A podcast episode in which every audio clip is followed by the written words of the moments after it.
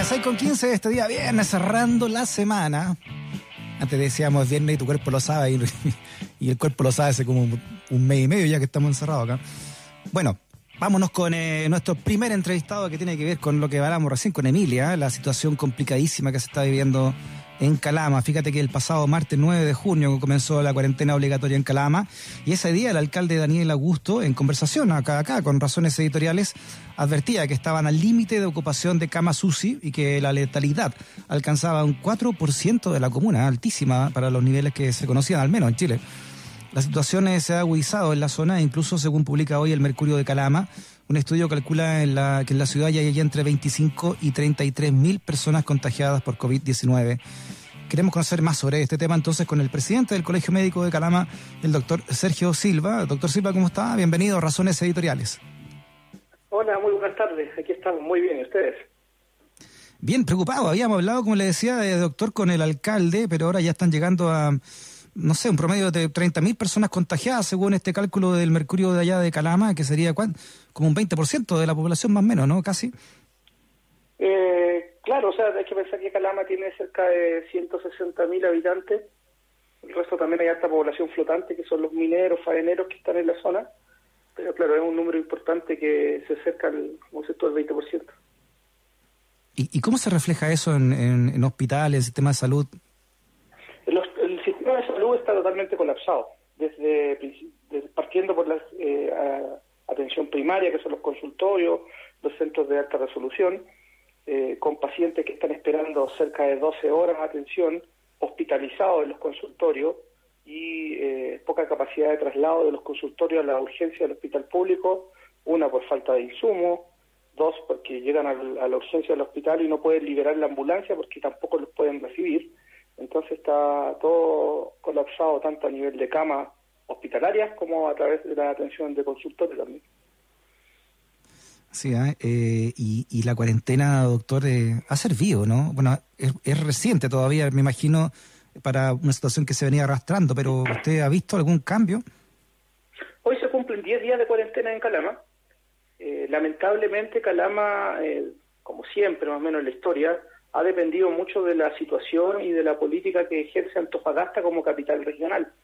Eh, los exámenes se procesaban, todos los exámenes de PCR se mandaban a Antofagasta, al centro oncológico, y lamentablemente, bueno, como ocurre la centralización, que es mucho mayor a nivel de Santiago que en la región también, eh, Antofagasta dio prioridad a sus exámenes y, y procesó principalmente los exámenes que estaban en Antofagasta y los de Calama fueron quedando a la cola esto provocando prácticamente que exámenes de calama se demoraran hasta 15, 16 días en tener el resultado. O sea, gente que ya había hecho su cuarentena aún no recibía el resultado de su PCR. Y eso fueron acumulándose cerca de 1.300 exámenes sin procesar, que es lo que recién se están sacando en cierto modo, y por eso han aumentado las cifras y los números en, en, de una manera grotesca, porque además también empezaron a funcionar y ya fueron autorizados los laboratorios de PCR de Calama, tanto del Hospital Público como del Hospital del Cobre. Claro, y nos comentaba el, alcalde que mm, tienen el, segundo aeropuerto con más flujo de gente en, en, Chile. el segundo aeropuerto en Chile, después de Santiago, con mayor flujo, sobre todo los días jueves y miércoles. Hemos llegado a tener hasta 1.200 personas en, el terminal, tanto llegando o, saliendo de Calama. Esto nosotros lo, lo, visualizamos y lo dimos a conocer a la, a, la autoridad y a lo, fondo a la sociedad por ahí por la mitad de marzo. ¿ah? Y obviamente no mm. se nos escuchó, hablamos del aeropuerto, hablamos también de las mineras, que esta gran cantidad de mineros que vienen, que después son trasladados en buses a algunos centros mineros, o otros se quedan en Calama como ciudad dormitorio, eh, los casinos de las mineras atendiendo cerca de 1.500 trabajadores eh, por hora en las horas de almuerzo o de cena, y las mismas eh, salones dormitorio donde llegan a tener a veces hasta dos camarotes con obviamente cuatro trabajadores durmiendo en la misma pieza.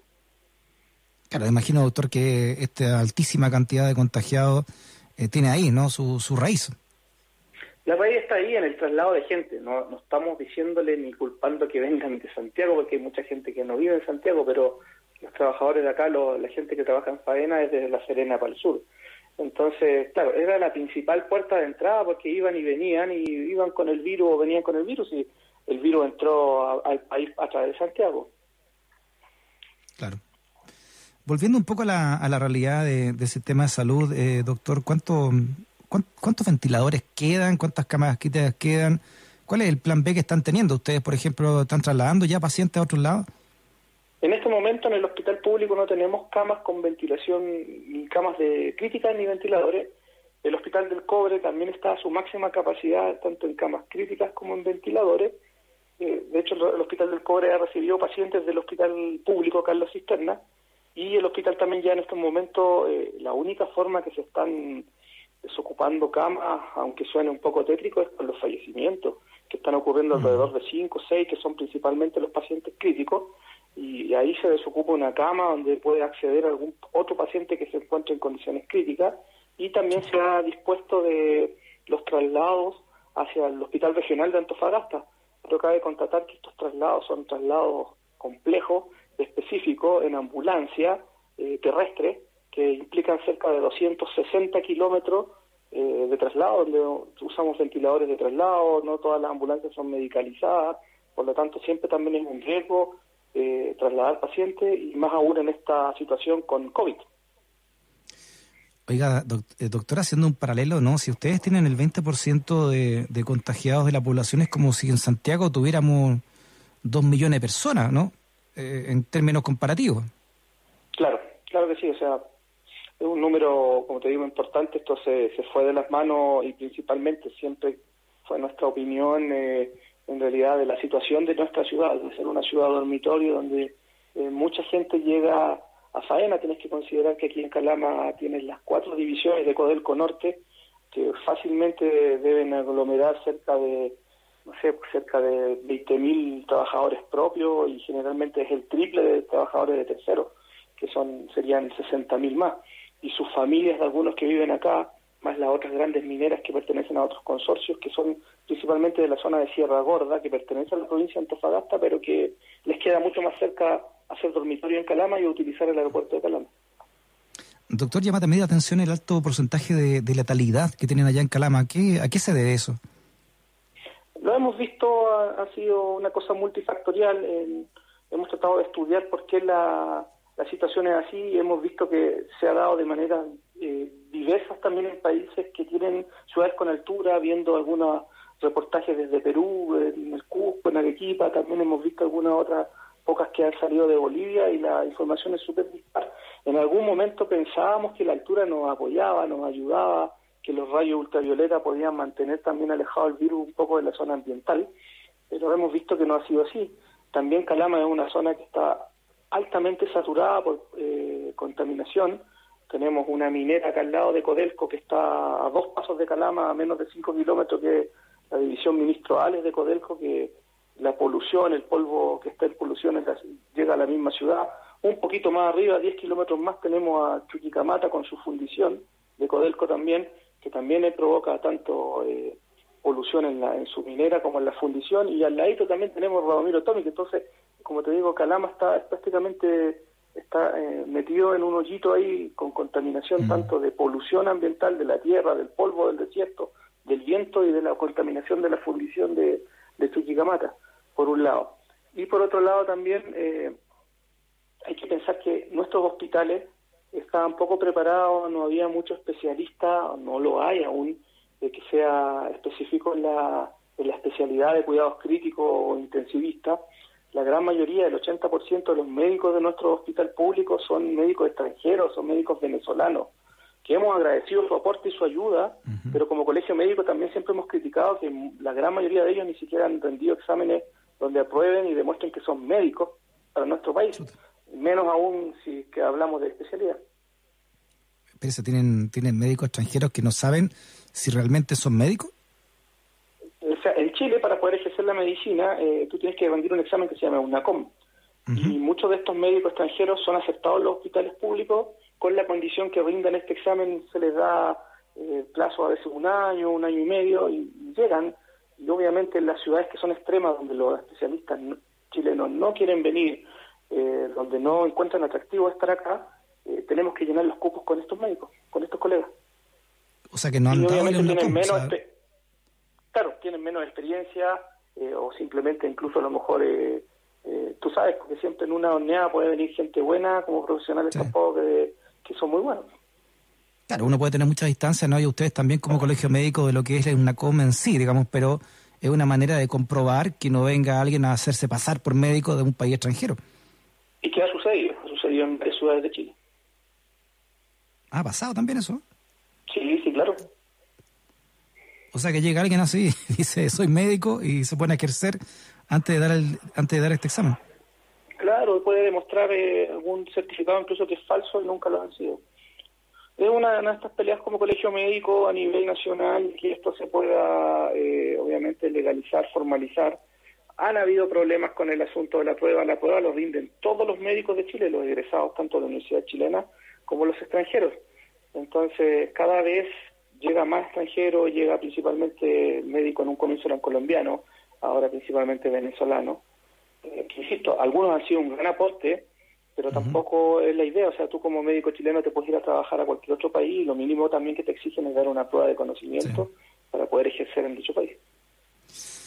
Por último, doctor, eh, doctor Silva, eh, la situación que usted plantea es bien, es bien compleja, bien, bien grave, ¿no? Al, no, al decir que no hay más camas y, y, ventiladores. ¿Qué, ¿Qué, pasa entonces si no se desocupan esas camas? ¿Qué, qué, ¿Cuál es el plan B que están teniendo? El plan B principalmente corre por un asunto de aumentar las residencias sanitarias donde podamos enviar a estos pacientes a, que son poco sintomáticos o una sintomatología relativamente leve, puedan ser enviadas a residencias sanitarias que sean cuidados ahí por eh, especialistas, enfermeras, paramédicos, médicos que le pasen visita al menos una vez al día. Y así desocupar un poco el hospital público que está lleno también con pacientes que no están tan sintomáticos, que están en espera de PCR, como te digo, de 10, 15 días a la espera de un resultado como para recién irse para la casa eso nos va a desocupar en algo el hospital y también ya como comunidad y el alcalde también lo hemos escuchado que está solicitando ojalá en algún momento poder implementar algún hospital modular o algún hospital de campaña de las Fuerzas Armadas que nos pueda ayudar con personal principalmente y las camas porque no sacamos nada contra el ventiladores a Calama si ya no tenemos personal quien pueda manejar esas camas los, los médicos son como te decía escasos recién el personal técnico paramédico, las enfermeras, los kinesiólogos también son escasos y ya están muchos agotados, han trabajado doble turno, incluso algunos en cuarentena porque también se han ido infectando en el camino. Bueno, estaremos pendientes de lo que ocurre en, Calama, eh, doctor Silva, y cualquier cosa eh, lo, nos avisa porque según el Ministerio de Salud dice que hay 322 ventiladores disponibles, ah, de acuerdo a las cifras que entregó esta mañana. Claro, pero como digo, espacio físico, ya en el hospital público, los dos hospitales prácticamente son COVID el 98%. El Hospital Carlos Cisterna Público y el Hospital del Cobre, que es de Codelco, eh, están principalmente atendiendo ya pacientes COVID enteros. Entonces no tienes espacio físico para poner camas con ventiladores y segundo, no tienes el personal, como te decía, adecuado para poder manejar mm. esos pacientes y esa tecnología. Claro, de nada se saca tener un ventilador si no está en la cama ni la gente que lo sepa utilizar, ¿no?